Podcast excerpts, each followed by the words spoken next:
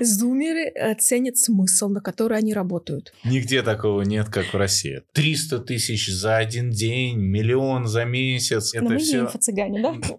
В смысле, ты что придумала? Я вообще-то нормальная. А где мы живем, в матрице или нет? подход а, завтра, а лучше вчера, он присущ мне. Даже... Девушки всегда 18. Так вот же, вот в чем вся фишка. Почему я такая напряженная? У меня такая задача вот тут шлагбаум поставить и вас не пускать дальше. И получай за это деньги. Ну, главное, совсем уж правда, ребенка маленького не оставлять без внимания. Опытная мама.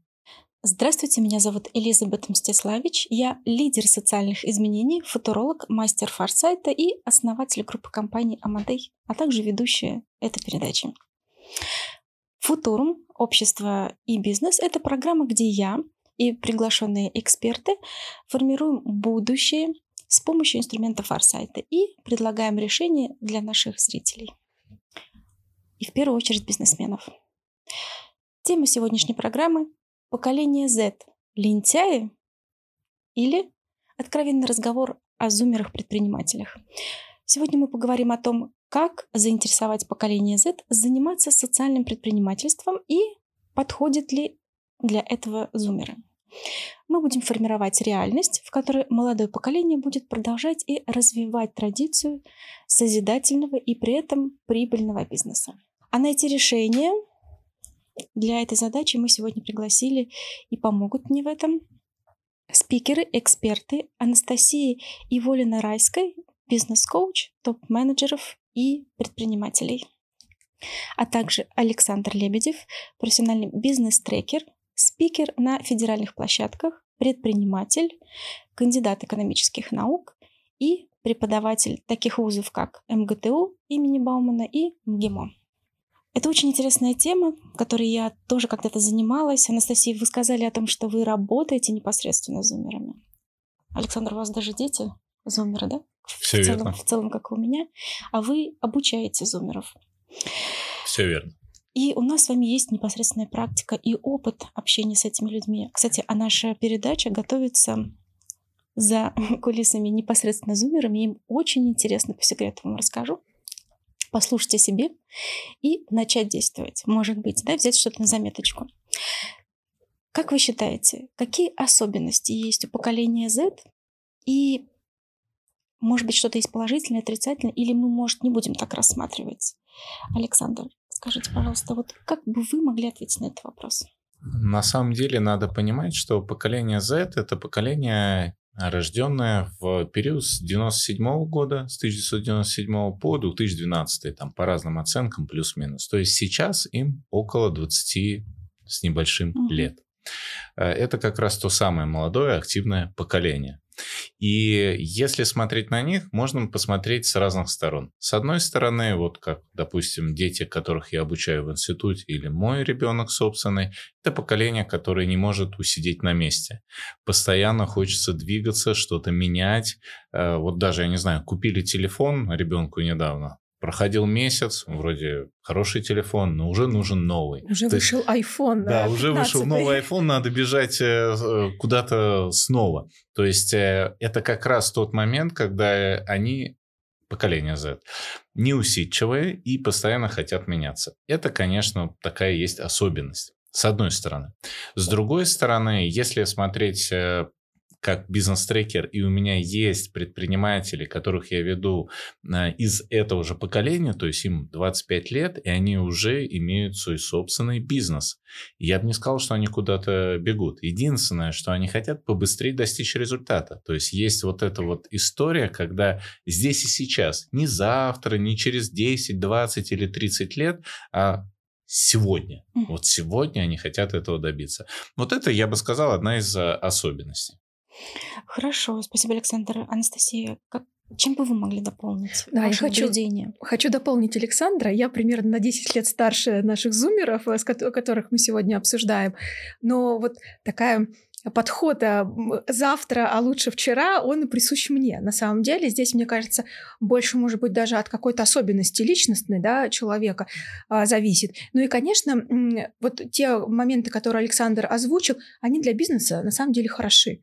Ну то есть ты всегда ты, конечно, не можешь выдержать в каком-то смысле. Ну, то есть иногда нужно время для того, чтобы что-то случилось. Вот, с одной стороны. С другой стороны, если ты настолько нетерпелив и предпринимаешь еще какие-то дополнительные попытки, ты можешь этот результат существенно улучшить, ожидая это самое время. Uh-huh. Вот, поэтому я бы здесь смотрела в том числе это и положи, с положительной точки зрения.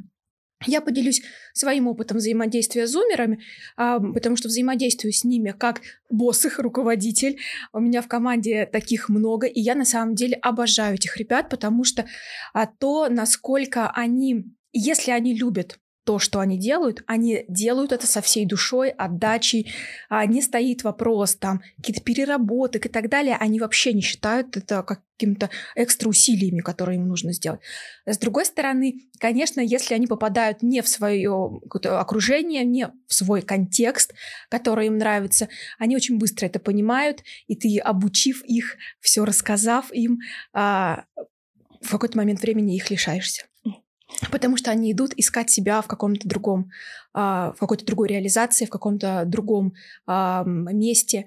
Вот. И здесь, конечно, для бизнеса, если а, вообще, в принципе, спрашивать, насколько хороши такие подходы, да, то а, мне кажется, с точки зрения тестирования гипотез в одном бизнесе, вот они прям красавчики. А, с точки зрения быть и выдерживать вообще какой-то один вот такой да, стрим, который ты выбрал, есть один бизнес, в котором ты развиваешься, здесь есть вопросы, насколько, ну то есть правильное для них очень важно сделать правильный выбор. Это первое, да. А дальше они потом это могут уже раскрутить достаточно грамотно, как раз своей вот этой неусидчивости. А, вот, поэтому Получается, что а, ребята не будут работать на нелюбимой э, да. работе. И вопрос мотивации тогда вообще отпадает. Их не нужно мотивировать как-то искусственно, да, стимулировать к этому. Получается, если ребята выбирают то, что им нужно, и поняли, что то, что они выбрали, это им нужно на самом деле, то работать они будут прекрасно и замечательно. А, вопрос а, остается, например, за операционкой. А, и если, например, зумеру надо здесь и сейчас и быстрые результаты, то, наверное, лучше направлять их, а, не знаю, на разработку нового продукта, на тестирование, да, там, где быстрые результаты. А если это операционка, то можно кого приглашать, наверное, Милению? Ну, на самом деле, я бы не был настолько однозначен, угу. потому что да. в любом поколении есть э, разные представителей. Есть те, кто действительно хочет постоянно меняться и двигаться как-то вперед, а есть и другой пример. У меня жена долгое время работала в РКК «Энергия», это ракетно-космическая отрасль. Uh-huh. Предприятие государственное, э, забюрократизированное, зарегламентированное. И туда приходит достаточно много, ну не сказать, что очень много, но много молодых специалистов. И надо понимать, что это не то предприятие, где можно быстро что-то протестировать. Э, и ожидать от этого какого-то результата тоже не стоит. Но они приходят и остаются. Да, не все, но остаются. О чем это говорит? О том, что в любом поколении, и в поколении Z в том числе, есть такие представители, и они могут э, заниматься успешно и операционкой в том числе. Здесь единственное, что я хотел подчеркнуть, что мне кажется свойственно этому поколению, это еще и такой момент, как, скажем так, некая креативность. Угу. Да, то есть они достаточно э, сейчас имеют много возможностей получить информацию из разных источников. Благодаря этому у них часто и много образуется новых нейронных связей. И выдаются какие-то, ну, просто невообразимые решения, которые ты бы даже и не подумал бы, да, то есть вот это вот, скажем так, творческий потенциал в них заложен вот как в их в ДНК, как uh-huh. мне кажется, благодаря тому, что их вот много окружает э, всей этой информации, а основная часть закладывается как раз в детстве. Да, дальше это лишь как-то там репродуцируется. Соответственно, вот этот момент позволяет им придумать неординарные решения в тех или иных э, задачах и вопросах. Да, в каждом поколении такие люди есть которые что-то выдумывали, придумывали, изобретали. Но мне кажется, для этого поколения это является такой как бы черточкой. Это из плюсов. Но, кстати, еще один минус э, хотел бы на фоне этого как раз э, сказать, это их многозадачность.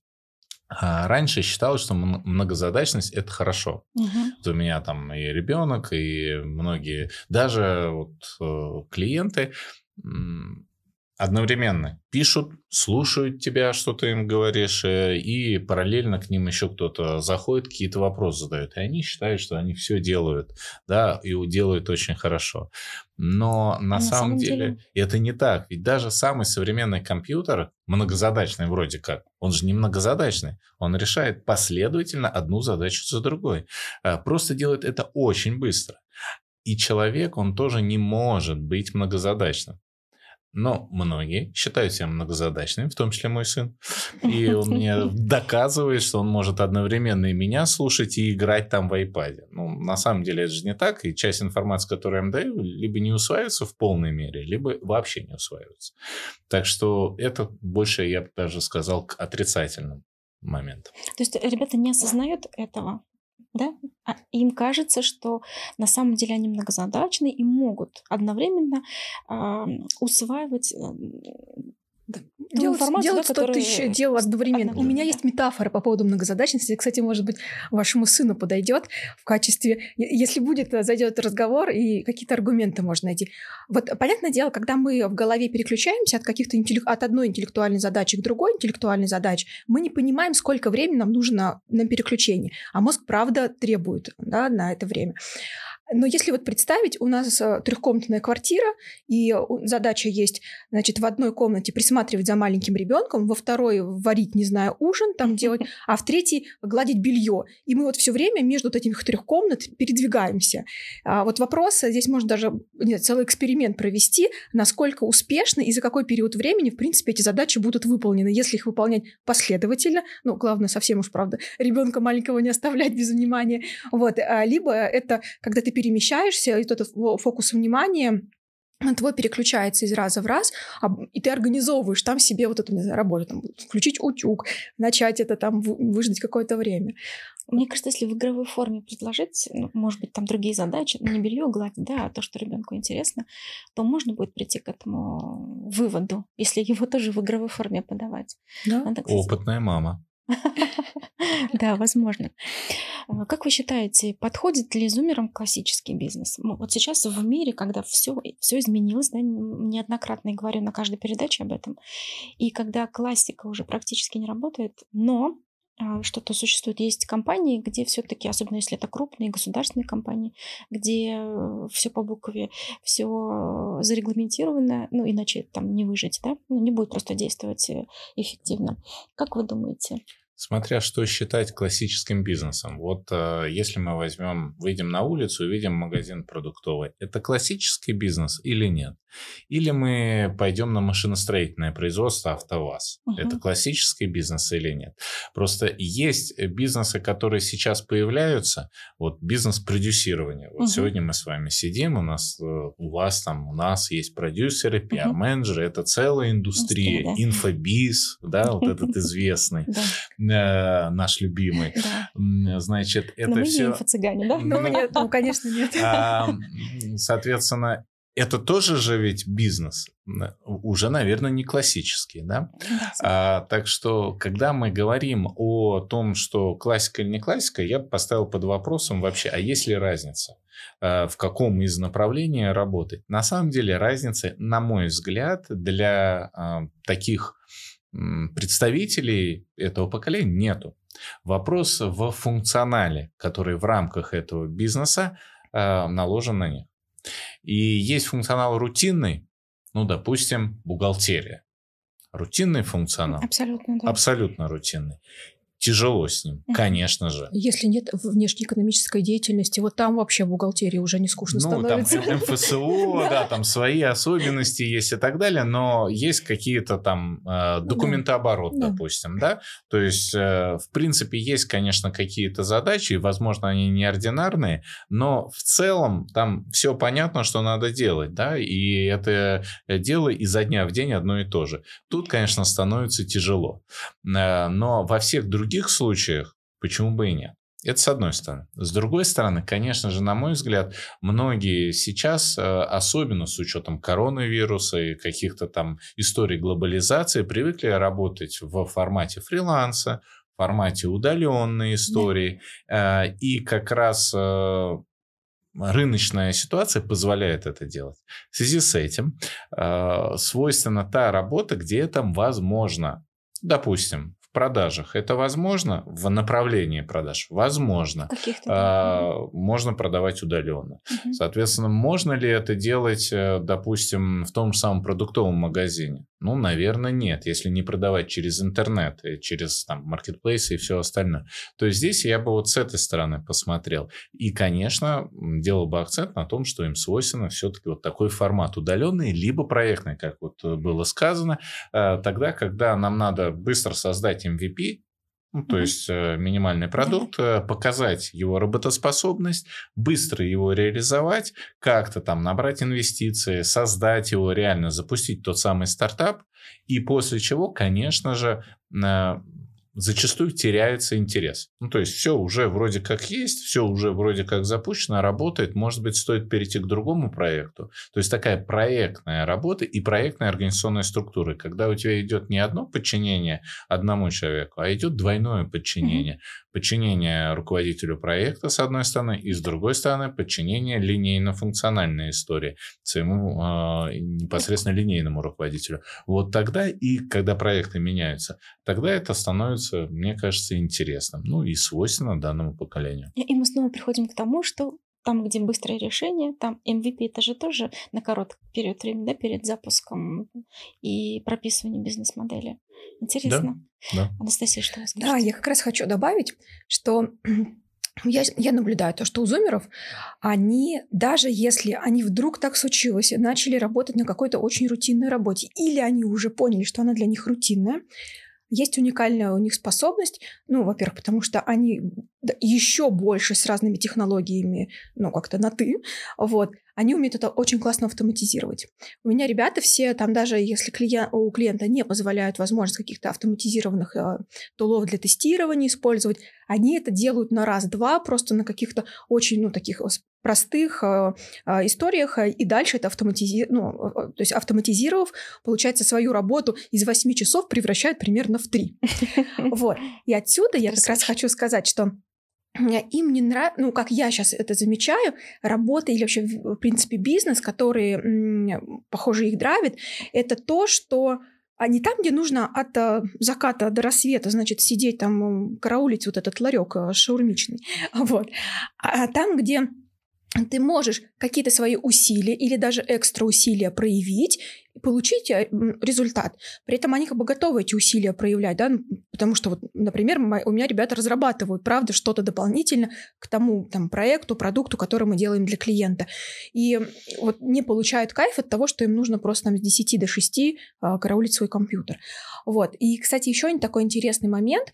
Мне кажется, им даже классический бизнес, ну, то есть если отвечать на вопрос, подходит ли им вообще классический бизнес, и предположим, что, не знаю, ракетостроение это все-таки очень классическая какая-то такая история, вот, и ответственная и прочее, то здесь, опять-таки, в качестве кого? Наверное, поставить такого ну, молодого человека, с каким бы он там э, гениальным бэкграундом не был, руководить всем этим, это одна история, это очень серьезные вызовы будут, потому что операционализировать многие процессы или вообще, в принципе, поддерживать операционку сложно, даже некоторым опытным людям это сложно. А если а, есть задача сейчас найти какие-то ну, совершенно новые пути решения старых проблем, Угу. Вот, мне кажется, они здесь хорошо бы сгодились. Поэтому, когда там вот Рено передавал АвтоВАЗу там все права, вот, а, и оседал, ну, да, АвтоВАЗ как-то опять возрождался, вот я здесь вижу, что было бы круто каких-то очень инициативных ребят собрать для того, чтобы по-новому решить старые проблемы. Ну, как даже у Собянина, у него же новая команда. Да. И можно много говорить хорошего или плохого, это разная история, но Москва преобража... э, пре пре преображается, мы да, все это видим, да. совершенно по-другому. И что говорить о нашем МФЦ? Да. Вот у меня сейчас в связи с этой ситуацией многие уехали за границу и сталкивались там с цифровыми сервисами. Нигде, От, отсутствие нигде цифровых такого, сервисов. Нигде такого нет, как в России. Так что, а это все созда, создали как раз те самые зумеры. Ну, потому что они так мыслят, они, они хотят, чтобы сервис предоставлялся именно таким способом, потому что природа такова. А вот у меня в связи с вашими наблюдениями, Анастасия, такой вопрос. Как вы считаете, э, что ценят больше зумеры процесс или все-таки для них важен результат? Или процесс им важен, если они понимают, какой будет результат, и он им нравится? Ой, прям прекрасный вопрос, и у меня есть досрочный ответ. Зумеры э, ценят смысл, на который они работают. Вот если это какие-то, ну то есть реально высокий смысл, этот смысл их будоражит, они причастны к чему-то большому, а, важному, и главное там донести, то и процесс, и, и дождутся результата. Если вот смысл как бы не сильно понятен, зачем вообще мы ну, как-то вот так тревожимся, барахтаемся тут изо дня в день, то вот тогда они, конечно, ждут быстрее результат а, для того, чтобы посмотреть, что вообще получилось, а, приложив такие-то там, да, усилия, и, соответственно, переключиться на что-то другое, более осмысленное. Вот я каждый раз прям сталкиваюсь с тем, а, и в работе, которая у меня есть ребята в коучинге, они занимаются ну, то есть а, они занимаются такими какими-то такими проблемами, не знаю, в, да, в в бизнесе, с которой у них прям наболело. Ну, там вот заказ еды, там дополнительно еще что-то там делает, агрегирует, какие-то еще там, в общем, а, э, любители агрегаторов, я их называю. То есть что-то оптимизировать, чтобы получить лучшую услугу. Mm-hmm. Вот. А ребята, которые у меня в команде в найме, да, а, там как раз а, история про то, что если ты умеешь правильно, ну, как руководитель проекта или как вообще в целом там, руководитель, донести, зачем мы это вообще делаем, какой большой вклад мы а, вносим а, вот в какую-то не, там систему, Например, я работаю с финансовым сектором, и, в принципе, мы там так или иначе, ну, раз в три года меняем как-то этот финансовый сектор, вот, а на целую индустрию влияем. И если вот правильно эти смыслы заложить, вообще классно работает. Mm-hmm. Вот, поэтому и готова есть, операционку тоже выдерживать. То есть это осознанные, по, по большому счету, люди, которым очень важны высокие цели, да, ценности. Да, да. То есть, получается, э, эти люди это поколение пришло для того, чтобы оздоровить наше общество, по большому счету. Мы можем такие делать выводы? Думаю, да. И я вот прям точно с этим соглашусь, потому что порой я встречаю гораздо более зрелых людей а, а, ну, в компаниях клиентов, например. И вот а, когда задаешь вопрос, а мы как бы для чего большого это делаем, говорят, не знаю, у меня такая задача вот тут шлагбаум поставить, ну, я сейчас там утрирую, да, и вас не пускать дальше. И человек, вот у него задача как бы максимально шлагбаум держать, ну, вот, то есть, и а, он не, вообще не понимает, на что это влияет, можно ли здесь договориться, имеет ли место какой-то компромисс. И э, такое как бы я маленький человек, вот, да, то есть такое ощущение порой. Вот у зумеров точно нет, или, по крайней мере, точно таких не встречала, которые считают себя маленькими людьми. Это ну, как в том анекдоте, а мама сказала в бидончике. Да, точно. Ну, это очень здорово. Вы знаете, и мы так плавно переходим к следующему вопросу. А, мы поговорили немного о классическом бизнесе, о том, как он устроен и как сейчас влияет а, новый мир и новые технологии, глобализация на его изменения, да, когда появляются а, разные технологии внутри даже тех же самых продаж, когда можно прийти и онлайн в кассе оплатить, и там продавец не обязательно, да, в том же самом классическом бизнесе, казалось бы, да. И я тоже изучала серьезно э, зумеров и знаю, что для них высокие смыслы очень важны. И вы сейчас, Анастасия, работая с этим поколением, тоже на практике видите и чувствуете это. У меня был случай, когда а, меня пригласили как эксперта а, оценить бизнес-идею предпринимателей будущих. Это старшеклассники и первокурсники, там, где обучают предпринимательства. Mm-hmm. И знаете, как, какова интересная статистика была? Из 10 из 10 проектов 8 ребята выбрали социально ответственный бизнес. И когда я спрашивала, почему, они говорят, потому что мы хотим созидать, ну, если так uh-huh. подытожить. И в связи с этим у меня вопрос, как вы считаете, получается, что социально ответственный бизнес как раз для зумеров? То есть они могут стать э, во главе и продолжить традиции, которые уже сейчас закладываются. Сейчас, например, у нас на рынке э, на 2021 год из всех предпринимателей 1% только был на социально ответственный бизнес. И государство сейчас серьезно поддерживает именно это направление в предпринимательстве. И понятно, что тенденции а, туда обозначены и тренды именно, да, когда экологичный бизнес, бирюзовые компании и так далее, да? Все это растет. Анастасия, вот как вы считаете, социально ответственный бизнес для зумеров? Мне кажется, социально ответственный бизнес, он для всех. Вот. Согласна. То есть э, нельзя сказать, что, знаете, нам как-то многовато уже социально ответственного бизнеса, сворачиваемся, не будем такой делать. Нет, конечно, я думаю, что в целом его глобальные идеи, они в том числе, я думаю, и находят отклик у зумеров, и даже, я думаю, уже у более молодых поколе... молодых людей. Вот, я сейчас просто как раз начала вспоминать, что, думаю, какие-то свои бизнес-проекты же тоже вот там на первом курсе университета что-то мы там придумывали, и, конечно, мы уже тогда думали о том, что это должно быть меньше, ну, это, да, есть же повестка, то есть она должна была быть точно там нами как-то задета, вот.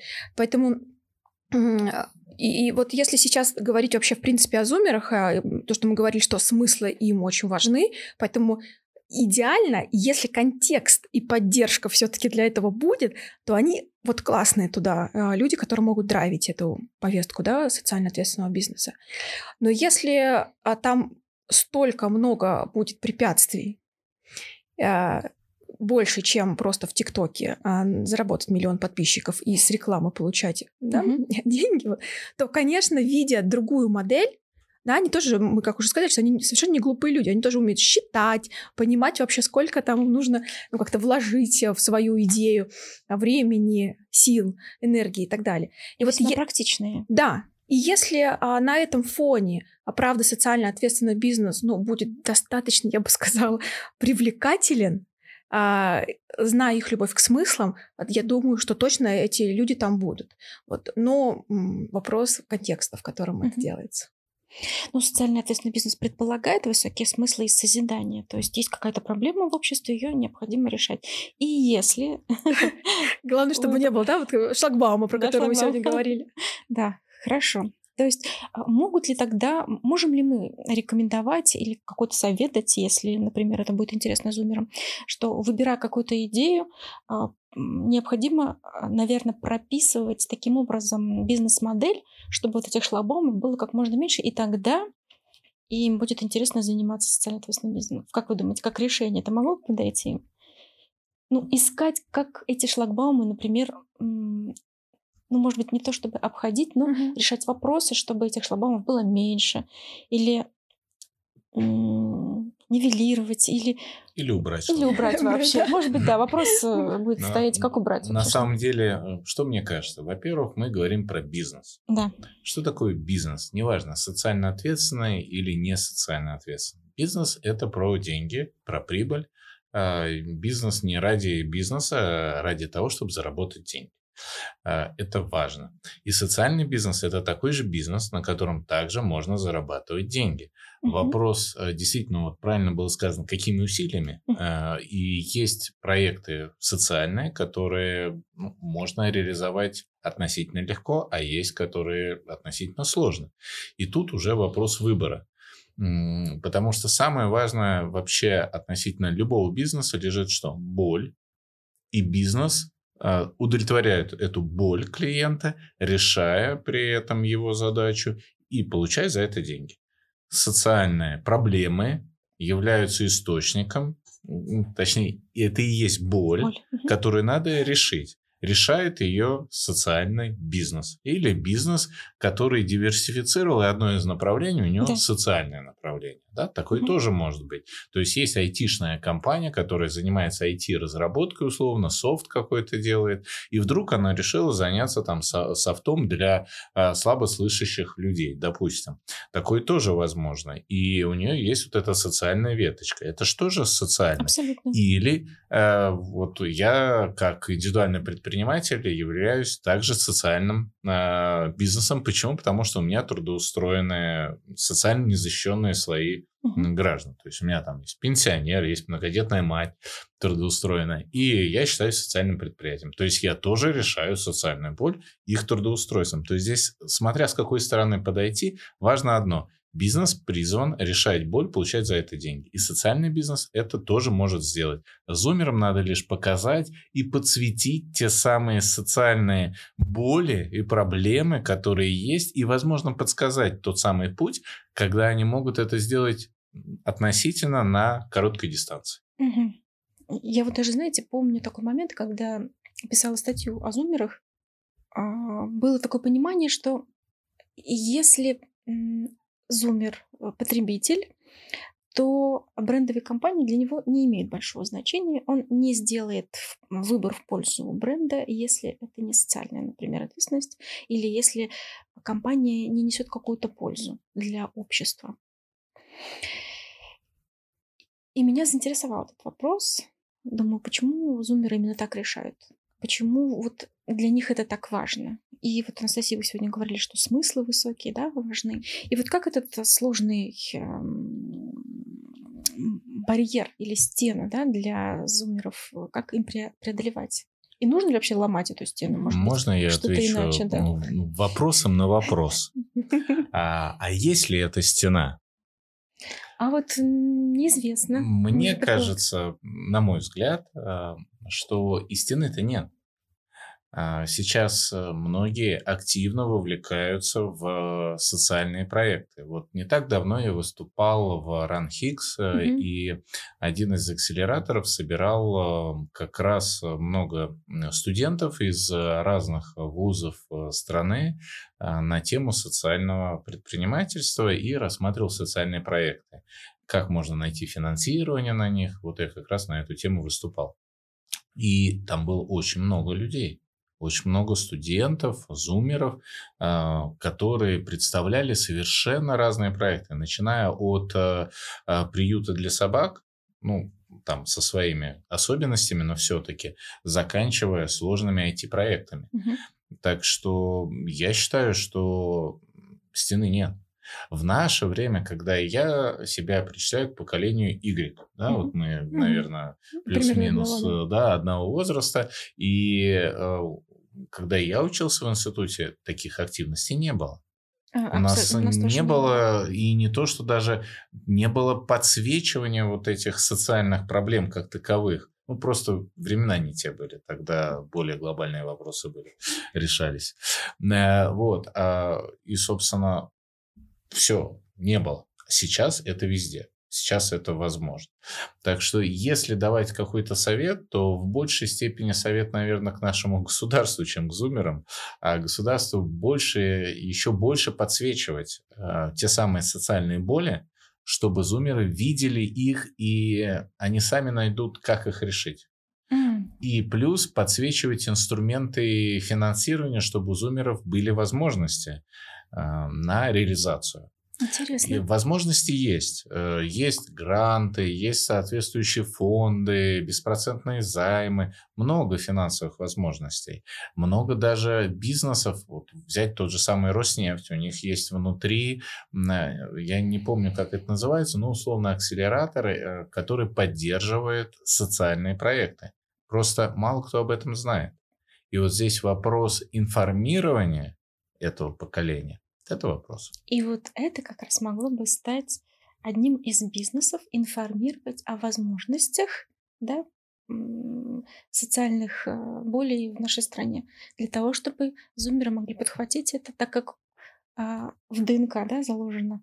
Это э, вещь у каждого зумера. Они могли бы решать этот вопрос своими руками, силами. Вы, как всегда, правы.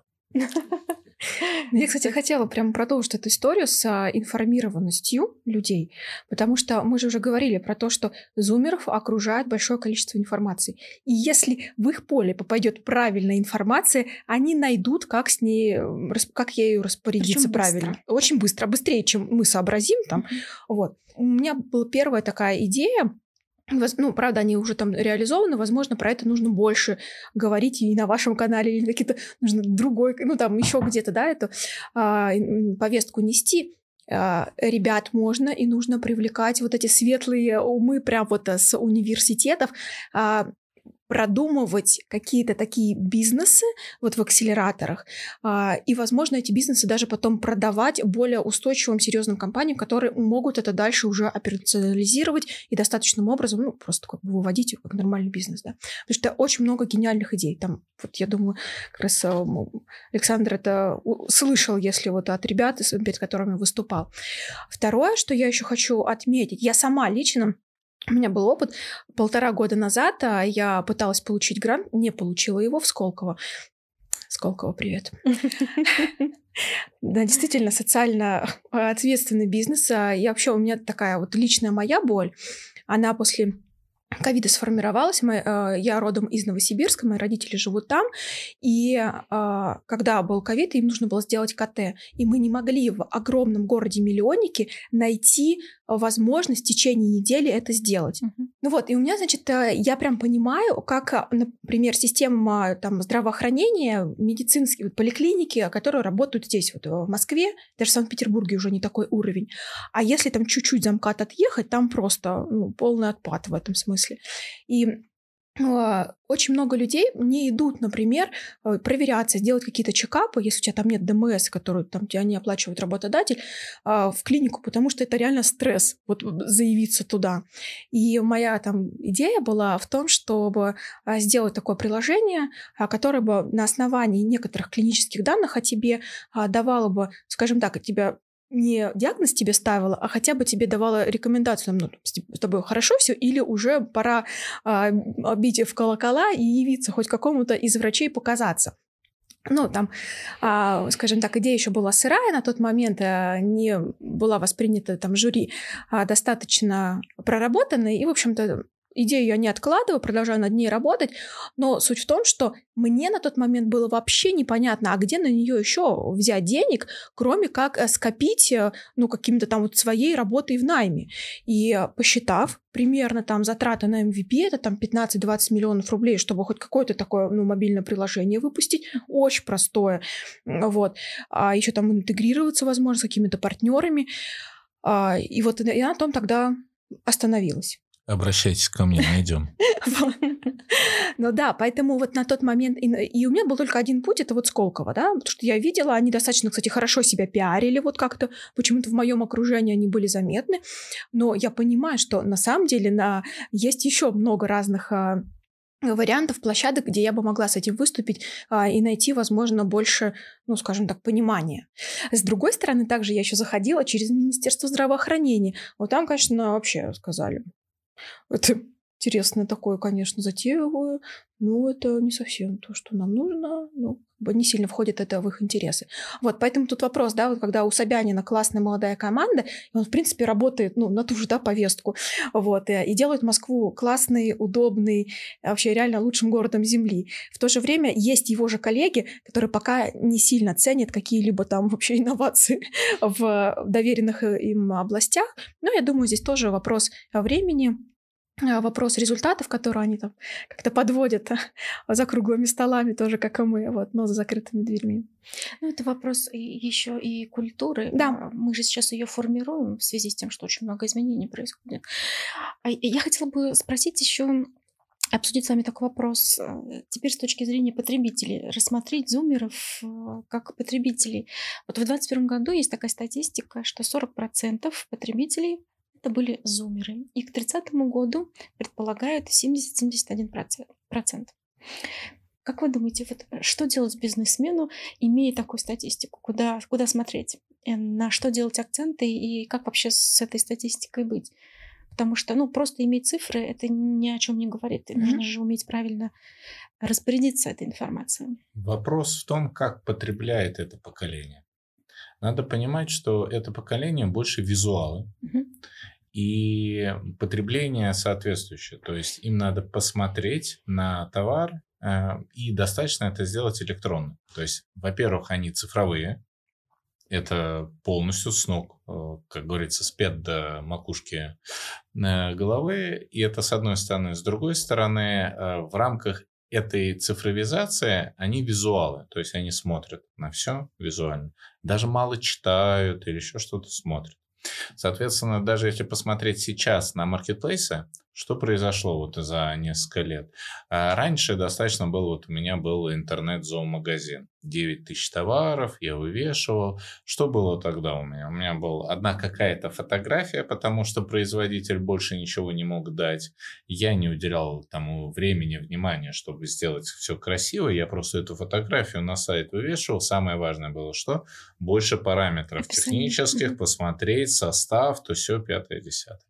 Соответственно, сейчас же если посмотреть на все маркетплейсы, начиная с зарубежных, AliExpress и другие, и заканчивая нашими известными, Wildberries, Озон, что важно? Важно визуал, и добавляется к этому не просто фотографии, там 3D-фотографии с какими-то инфографикой так называемой, а добавляется еще видео, обзор этого товара. И вот те, кто это делает и представляет эту информацию, у тех лучше позиции и больше чеки быстрее продаются. Таким образом, если смотреть на вашу статистику, то Хотя я не совсем с ней согласен. Ну, не ваша статистика, вообще статистика, мне кажется, там немножко другое будет процентное соотношение, но не суть. Суть в том, что если обращать на это внимание, то надо говорить о том, что надо как можно больше и лучше представлять свои товары и услуги, визуализируя их и не описывая долгими текстами ТЗ и все остальное, там, спецификациями, а, а представляя его, как на практике ты его применяешь, что с ним делаешь, как оно позволяет. То есть видео, контент, фотоконтент, э, аудиоконтент. То есть вот такие типы контента надо использовать для описания товара. Тогда этот товар будет продаваться, в том числе и в магазинах э, и в любой среде, где э, это поколение будет потреблять товары или услуги. Интересно. Да, я прям добавлю, это же про экономику впечатлений, да, то есть на самом деле, когда они... Я, кстати, причисляю себя тоже к такому потребителю, мне нужно получить впечатление или чтобы мне продали то, как я буду себя чувствовать, купив этот товар. И вот если это происходит, все, я покупаю. И зумеры в этом смысле, мне кажется, очень похожи со мной, я с ними. А, потому что даже... Девушки всегда 18. Я не претендую тут, но я просто даже хочу сказать, добавить, вот те картинки, да, которые есть на маркетплейсах или на каких-то вот локальных сейчас магазинчиках, а, такие, там же так красиво, например, все сделано. Там даже вот эта какая-то свеча, которая стоит, не знаю, там полторы тысячи рублей, она в таком красивом интерьере, что ты думаешь, вот ты сейчас принес эту свечку, и у тебя дома все преобразится от нее. Ну вот такой, да, эффект. Например, потом еще то, что я э, тоже замечаю, э, хочется, мне кажется, это поколение, когда им захочется тест-драйвов больше, вот, э, потому как даже вот сейчас тоже слышу, например, там новомодные машины, которые, да, из Китая у нас там привезли, а, не успевают люди потестить вот за те там 15-20 минут, которые выделены. Хочется больше как-то соприкоснуться вот с товаром с этим, да, и чтобы принять решение. Я сама буквально недавно покупала наушники, этот Apple Max, и как я их купила?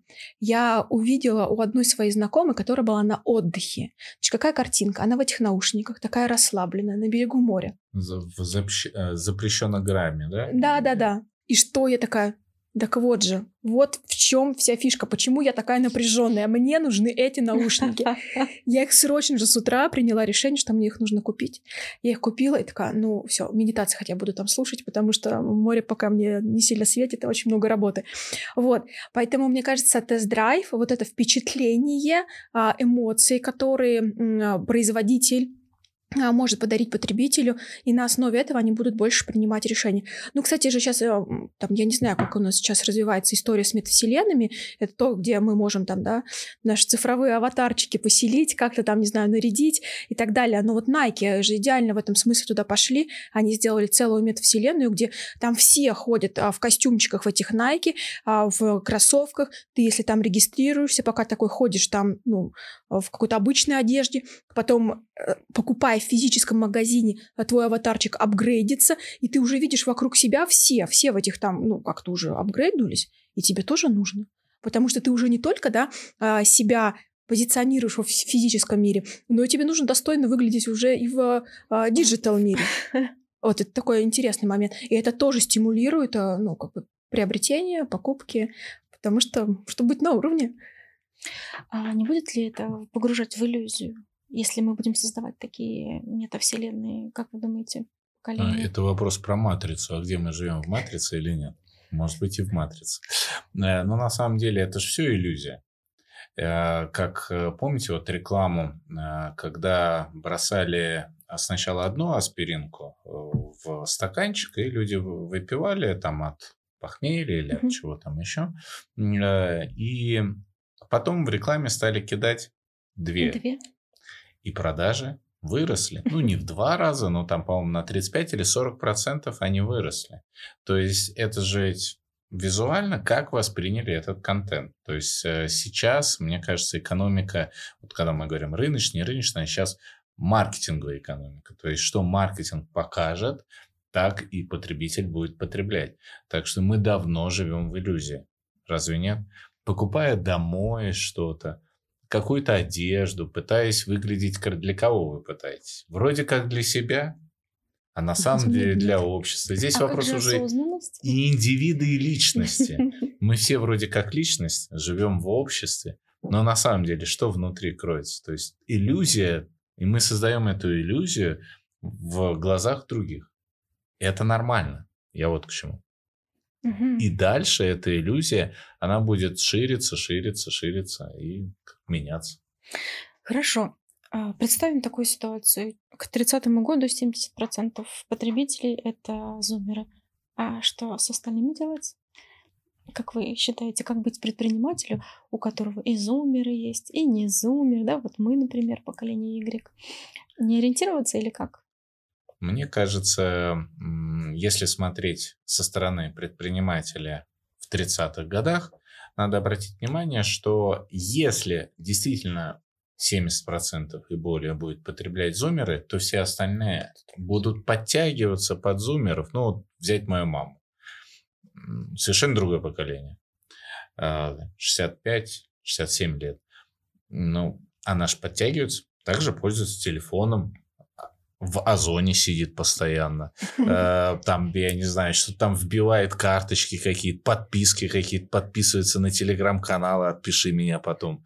Ну, то есть, э, несмотря на то, что она не является каким-то там ярким представителем зумеров, или целевой аудитории Или целевой предпринимателей. Ауди... Да, целевая аудитория предпринимателей, но она подтягивается в том числе. Я думаю, что если статистика будет такая, то к тому времени э, все поколения рядом просто подтянутся к этому поколению, к типу потребления, потому что мы идем, мы смотрим, э, что потребляют другие. Вот как только что в примере. А вот у подруги были эти наушники.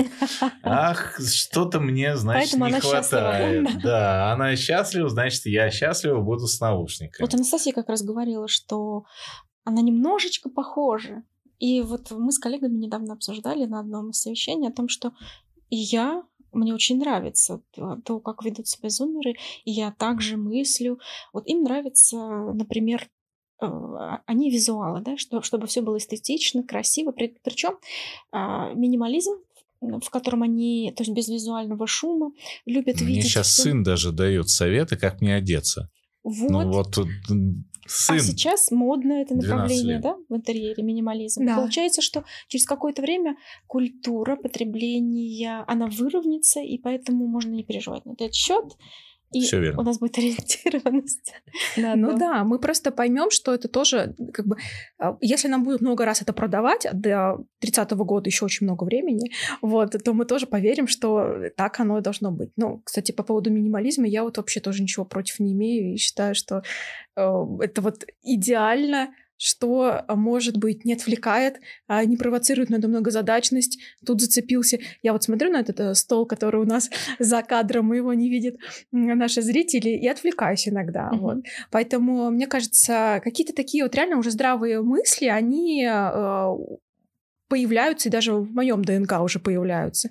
Поэтому все подтянемся. Мне, кстати, тоже родители, например, а, пользуются социальными сетями, э, сетью запрещенный. И даже когда я туда не вхожу, иногда, ну, вообще работа там, я не всегда веду, а они в панике, как бы, где они уже там это отслеживают, какой-то контент потребляют, то есть какой-то тоже близости также у них формируется. То есть ровно такие же как бы паттерны, которые и мы, да, мы туда заходим для того, чтобы а, со своей аудиторией а, доверие сформировать, какой-то поделиться вообще актуальностью, что у нас в жизни происходит.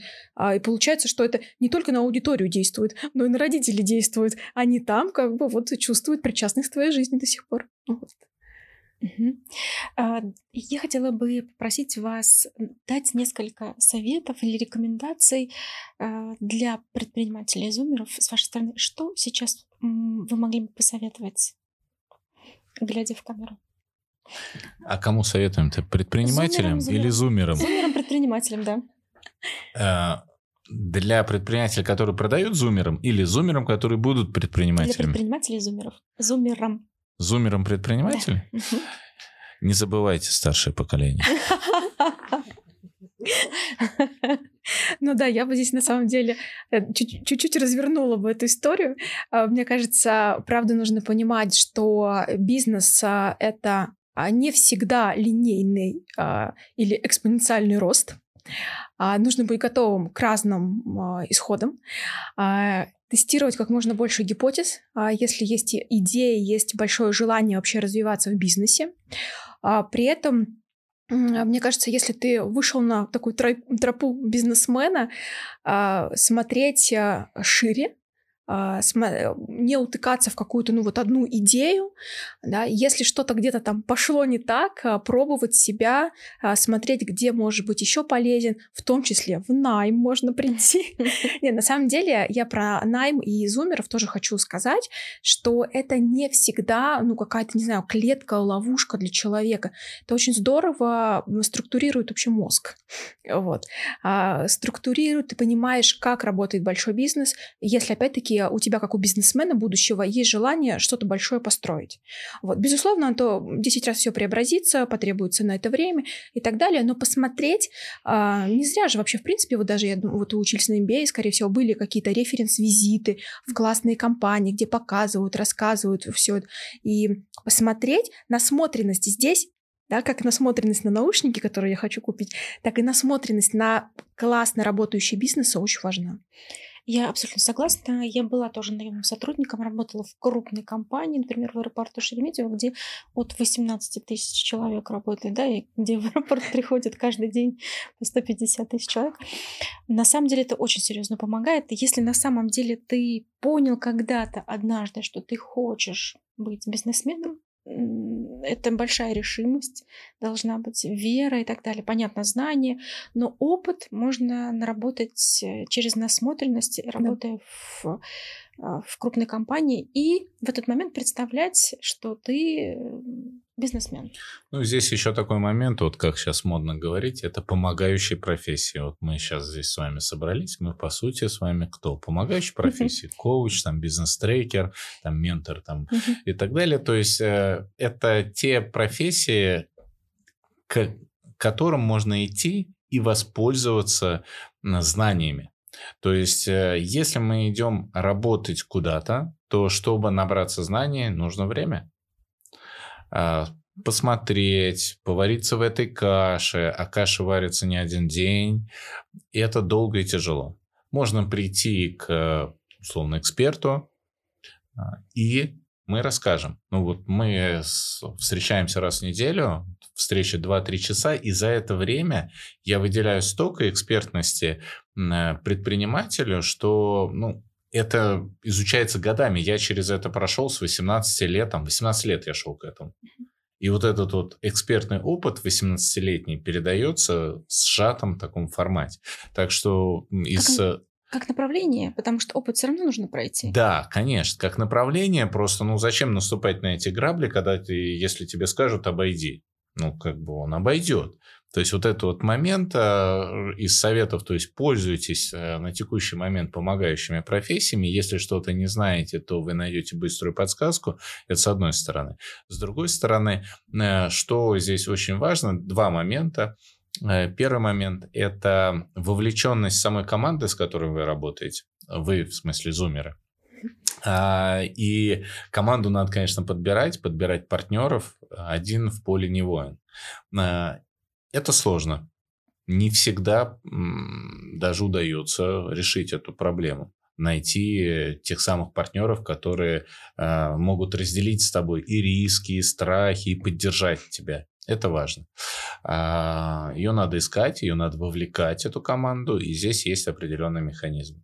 С другой стороны, а, мы сегодня уже несколько раз а, упоминали тот момент, что зумеры любят быстро, любят здесь сейчас, не любят долго сталкиваться с какими-то там задачами и пытаться их решить. Лучше они меняют там вид деятельности и так далее. Но и в связи с этим они редко стратегируют. То mm-hmm. есть есть же в бизнесе такая стратегическая сессия. Да, проводится регулярно с командой. Раньше там проводилась раз в год, сейчас чуть чаще, да. там раз в квартал, да, да. Э, как правило. И вот э, проведение таких стратегических сессий не надо этому пренебрегать. Ой, а все, завтра все изменится. Но вот я всегда привожу пример. Вы идете в лес по грибы, и вам надо дойти до другого конца леса. Вы можете идти сквозь чащу, пробираясь там с топором, рубить себе дорожку, вы дойдете, безусловно, и даже, может, грибы найдете. Или вы идете по тропинке. По тропинке проще идти? Проще. Быстрее? Однозначно. И не отвлекаться от цели. И да? не отвлекаться от цели. И, но мне говорят, ну вот видишь, у нас тут вот такая-то ситуация, тут корона, тут еще что-то. Я говорю, окей, приводим аналогию. Падает дерево на тропинку. Что делать? Ну, проще же ведь обойти это дерево, перелезть его здесь сейчас и продолжить путь по дорожке. Правильно? Так что здесь аналогично не надо э, стесняться, как говорится, надо пользоваться возможностями. И стратегическая сессия – это очень полезный инструмент. Так что пользуйтесь этим инструментом. Александр, вы это имели в виду, когда говорили, не забывайте про старших? В том числе. В том числе. Скажите, пожалуйста, а как э, молодому поколению понять, кто авторитетен, а кто нет? Вот сейчас особо этот вопрос с инфо-цыганством стоит, да? Какие критерии нужно учесть для того, чтобы понять, что вот человек, вот я понял сейчас как зумер, что мне э, нужен наставник, да, коуч, э, там, бизнес-коуч и так далее, и, э, бизнес-консультант. Как мне понять, что человек, которому я сейчас вот хочу обратиться, как мне найти того, который на самом деле сможет мне помочь, ну, чтобы не было обмана, очень много дилетантов и так. Классический вопрос, честно говоря. А, на самом деле все достаточно просто. Вот если мы возьмем любой бизнес и подбираем секретаря или курьера или кого-то еще, какая вероятность, что мы подберем действительно классного специалиста? Ну, может, придет, может, нет, 50 на 50. А, и вот я, когда выстраивал бизнесы, не один бизнес с нуля, были, конечно, такие моменты, когда выбираешь человека, он оказывается не тот, меняешь и так далее. Зачастую на одну позицию несколько раз меняешь. И это нормально. К этому надо быть готовым. То есть ты можешь взять то же самого представителя из помогающих профессий, а окажется не тот. Ничего страшного, поменял следующий, поменял следующий. Это не значит, что надо отказываться от этого пути. Это первое. То есть подбор такой же, как и персонала в себе в команду. Э, второй момент – это то, как э, сделать меньше этих итераций подбора. Вот, да, это и, же время, э, деньги. Да, время, деньги, так и зачастую специалисты недешево стоят. Абсолютно. Соответственно, и это как-то надо найти эти деньги. Здесь вопрос э, больше, знаете, я приведу аналогию. Я стою в ассоциации спикеров стран СНГ, ЦИСа, э, ее президент Радислав Гандапас. Угу. И вот один раз Радислав обратился к нам в внутреннем закрытом чате и написал, коллеги, э, пришло и мое время обратиться к вам за помощью. В мою команду требуется, я не помню, по-моему, исполнительный директор. Исполнительный директор. Э, и я не буду долго описывать все задачи и полномочия, просто потому что их очень много. Я даже сам не все знаю. Э, и не буду вам называть портрета, потому что я его тоже не знаю. Важно, наверное, важна химия. То есть, чтобы человек был мой. Вот если у вас есть такой человек, пишите мне в личку. Э, вот представьте, да, и это говорит Радислав Гандапас. Я, думаю, да, многие знают. Так что здесь вопрос той самой химии, которая у вас образуется после общения с этим человеком. Ну вот вы выбрали кого-то, да, пообщайтесь, э, может быть, заплатите за какую-то сессию. у многих она бесплатная, особенно первичная. И вы поймете, ваш или не ваш человек. Это с одной стороны. Второе, это, конечно же, кейсы. Какими кейсами, какими примерами обладает тот самый помогающий человек, да, наставник, э, ментор, коуч, что есть за спиной? Насколько он твердо стоит на ногах и насколько твердо он рассказывает эту позицию. Это очень важно, потому что зачастую многие рассказывают, как они делают 300 тысяч за один день, миллион за месяц и так далее, когда ты просишь рассказать конкретный пример э, с конкретными действиями, которые были сделаны, тут люди теряются. Э, так что самое важное посмотреть немножко глубже с одной стороны, химия, напомню, со второй стороны, примеры, реализованные, что, чем он помог, в каких сферах. Вот, собственно, наверное, так. Хорошо, Анастасия, что бы вы могли добавить для зумеров, которые идут в найм? Как им выбирать свою профессию? А как э, понять, что то, куда они идут, они смогут там себя применить, чтобы вот этого бесконечного поиска не было? Ну, во-первых, а, я очень рада, когда зумеры идут в найм. А второе, э, на что хотелось бы обратить внимание, знакомиться с компаниями а, чуть больше одной минуты перед собеседованием. Вот. И не бежать на единственное отклика от HR, да, там в, на какой-то площадке, посмотреть, выбрать. Вообще я с чего рекомендую выбирать? Я и как коуч работаю с такими запросами. Посмотреть, а вообще с кем я хочу работать на рынке. Компании сейчас, ну, помимо того, что они закрыли некоторую там отчетность ввиду санкцион, риска санкцион, а компания о себе и о своем а, бренде, работодателе очень много, многие говорят, раскрывают, рассказывают, присутствуют а, где-то присутствуют в университетах, а, где-то выступают на каких-то тоже конференциях, какие-то там стенды свои делают и так далее. Познакомиться. Познакомиться с людьми, которые в этой компании работают, посмотреть вообще вам как-то вот тоже вот эта химия, она складывается или нет. А если там э, люди, с которыми вы вот бы не хотели ближайший даже год-два просидите за соседними столами, не надо в нее идти, даже если вам там предлагают X2. Вы сбежите оттуда, а, получается, ну, как бы и сами не получите удовлетворенность и опыт, за которым пришли, и, скорее всего, просто ну, не закроете те задачи, на которые вас взяли. Поэтому знакомство а, превыше всего здесь. Второе, а, идти не в компанию, а к человеку. А, смотреть в команды, которые есть э, в компаниях, а, смотреть, э, знакомиться заранее, опять-таки, а, с руководителем, с командой, которая, с которой будете работать, если такая возможность есть. Сейчас большинство компаний ее предоставляют.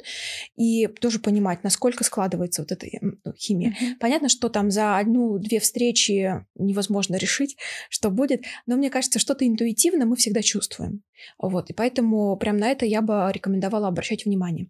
Второе, э, третье уже, и я сама этому придерживаюсь правилу в найме, и зумерам это рекомендую, э, не зам... причем потому что у них часто бывает, они замыкаются порой в себе и пытаются там найти как-то там самостоятельное решение, или, возможно, даже принять решение покинуть быстро компанию, не обсудив это ни с кем. А я всегда говорю, говорите, чего вы хотите. У компании гораздо больше возможностей, чем вы видите. И э, если вы скажете об этом в открытую, а, при этом вы готовы, да, там не только, я имею в виду, про деньги в открытую говорить, но и про а, тот опыт, который вы готовы а, при, да, при, принести, а, ответственность, на которую вы готовы на себя взять. Я уверена, что любая адекватная компания вообще поощряет это. По крайней мере, ну, я вот в, в, работая в своей компании, выросла ровно на этом, потому что я всегда говорила, чего я хочу. И также учу свою команду это а, делать. Поэтому, мне кажется, вот такие вещи прям важные, а, чтобы а, был классный карьерный рост, была возможность посмотреть, как работают большие бизнесы, и потом уже на, этот, на эту базу делать что-то свое тоже значимое. Анастасия, вы прям за живое задели, потому что вот говорить о том, что хочется, это вообще классно. Я недавно это стал пробовать с женой. То есть это универсальный инструмент? Универсальный инструмент, хочу сказать, и с работодателем, потому что я также проходил через этот опыт, когда я потерял интерес к бизнесу, в котором работал как наемный сотрудник, и я думал, что сделать, начинал параллельно какие-то бизнесы, а потом просто пришел к работодателю и предложил какие-то условия, там опционы, еще что-то, и чтобы я дальше активничал в этом бизнесе, мне получилось, и дальше пошло еще лучше. Так что этот инструмент рабочий, он э, на самом деле актуален для любого поколения. Это с одной стороны. А с другой стороны, э, если ты держишь что-то в себе, это же напряжение.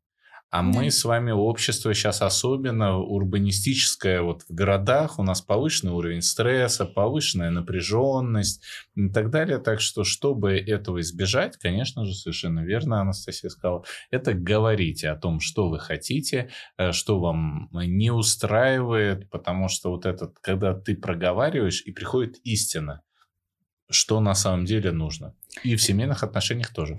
Ну, во всех сферах жизни, потому что, по да. большому счету, что бы мы ни делали, мы всегда выстраиваем отношения. Потому что бизнес это тоже отношения, только с множеством стейкхолдеров, да? Все да. верно. А, такой вопрос. А нужно ли перед тем, как ты что-то озвучишь, все свои хотелки, желания, сначала самому себе сказать, чего я точно хочу и сформулировать это, а потом идти? Или прям в беседе с работодателем а, можно узнать, чего же я хочу? Репетиция перед зеркалом, да? Вот как э, у любого спикера есть такая история, когда ты что-то там написал, текст, там, презентацию, доклад, сначала сам перед собой выступи, посмотри, проговори. На самом деле репетиция очень важна, и вот э, когда ко мне, как к работодателю в бизнесе приходит э, человек и говорит, там, я не знаю, я хочу больше зарплаты или я хочу чего-то, я всех научил, ребят, вы сначала, прежде чем ко мне прийти, вы придите с фактурой. Я это называю фактура. Да, то есть э, с чем вы приходите. Вот, окей, я достиг вот это, вот это, меня не устраивает вот это, вот это, я готов это делать так-то, так-то, за это я хочу то-то, то-то. Все, элементарные вот такой, как сказать, ингредиенты вот этого супа, который будет очень вкусный. Да, так что я а, рекомендую все-таки готовить вкусный суп, а это значит заранее готовить ингредиенты. А вам, как работодателю, интересно такие э, фактуры получать? Безусловно.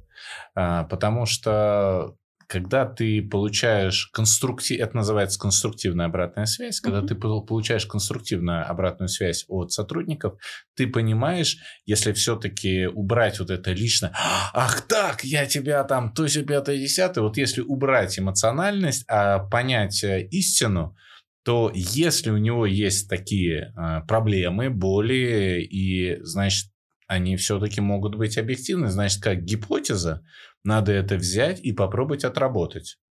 И что будет после, посмотреть. Так что, да, интересно. Анастасия, а какой у вас опыт? Когда ну, приходили ли к вам зумеры и вот в такой фактуре, рассказывали о ингредиентах. Александр говорит о каких-то, конечно, удивительных вещах, когда а, человек позаботился о том, чтобы подготовиться. Не, правда, такие есть. А, и, конечно, мне кажется, важно заранее понять для себя, я вообще чего хочу добиться. Хочу донести эту обратную связь, э, конструктивную, развивающую своему руководителю или там владельцу бизнеса. Или я а, сейчас хочу там выторговать себе что-то, не знаю, там новую работу, ну, я имею в виду новый какой-то проект, а, новую зарплату и прочее. Или вообще меня, в принципе, концептуально, то есть ничего не, а, не устраивает. Что это все будут разные совершенно исходы.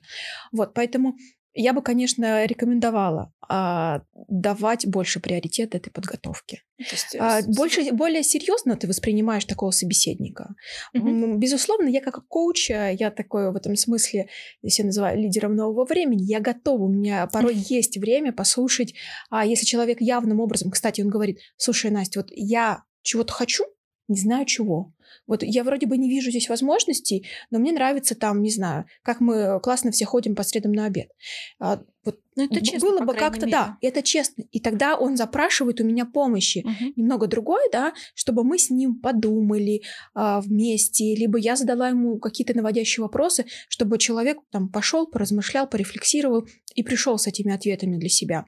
Это, а, но когда приходит и просто как бы как-то непонятно чего хочется, но очень чего-то хочется изменить, конечно, ну так очень сложно принимать решения, что ты не знаешь, что человеку удовлетворит в итоге. Вот. И часто бывает вот зумерами, прям, мне кажется, это главная ошибка. Они, э, они как бы говорят о деньгах, на самом деле, э, деле деньги второе, что их интересует. А хочется изменить, скорее всего, функционал, команду, в которой они работают и так далее. Про это открыто не всегда могут говорить. Ты им повышаешь просто за зарплату, через два месяца они опять, блин, говорю, грустные, что-то там не то, и ты опять начинаешь искать, где же вот этот вот ключик правильный. В психологи. Полезно ходить. Да. Ну, кстати, зумеры достаточно ну, у них есть такая культура работать с психологами. А в Европе это особенно развито, и вот мой ребенок часто это делает, ну, по запросу, не часто, а по запросу, и в этом нет ничего а, зазорного, да, потому что вот я недавно общалась с человеком, которому 51 год, и ну, вот он говорил, что я не очень-то люблю. Зачем? Я сам справлюсь. Ну, то есть это другая позиция и отношение к вопросам.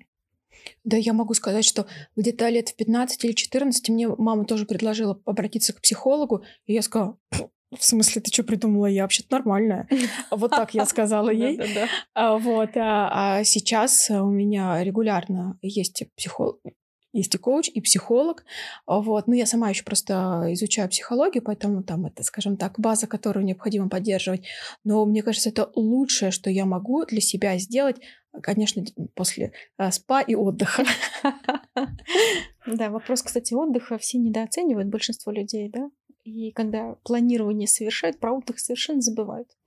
Вот мы можем зумерам посоветовать, чтобы они не исключали это из своей жизни. У меня есть даже одно а, задание. Я а, всех прошу выписать на листочке, взять листочек, поделить его пополам и, с одной стороны, выписать то, что вас наполняет, энергия дает, я, кстати, не психолог, да? Значит, что вам дает энергию? Прям тезис на раз, два, три, четыре, пять. В вашей работе, в вашей жизни, в вас.